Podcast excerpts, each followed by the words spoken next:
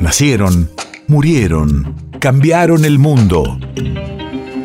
En Nacional Doc, siempre es hoy. Siempre es hoy. 22 de febrero, 1987. Hace 35 años entra en vigor la ley de punto final.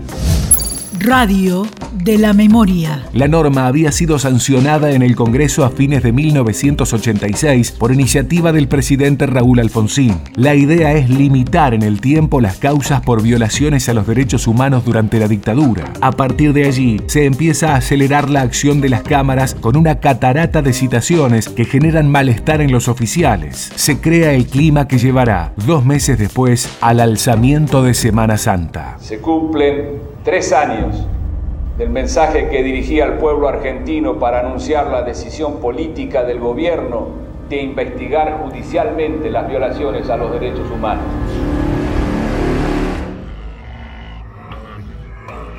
Existe de manera clara una dificultad creciente consecuencia del largo tiempo transcurrido en las investigaciones, con el consiguiente retraso en la asignación de responsabilidad.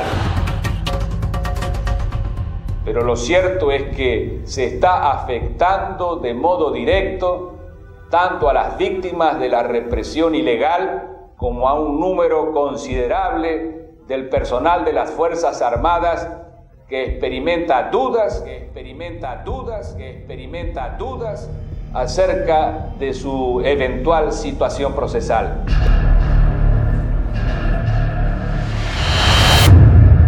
País de efemérides.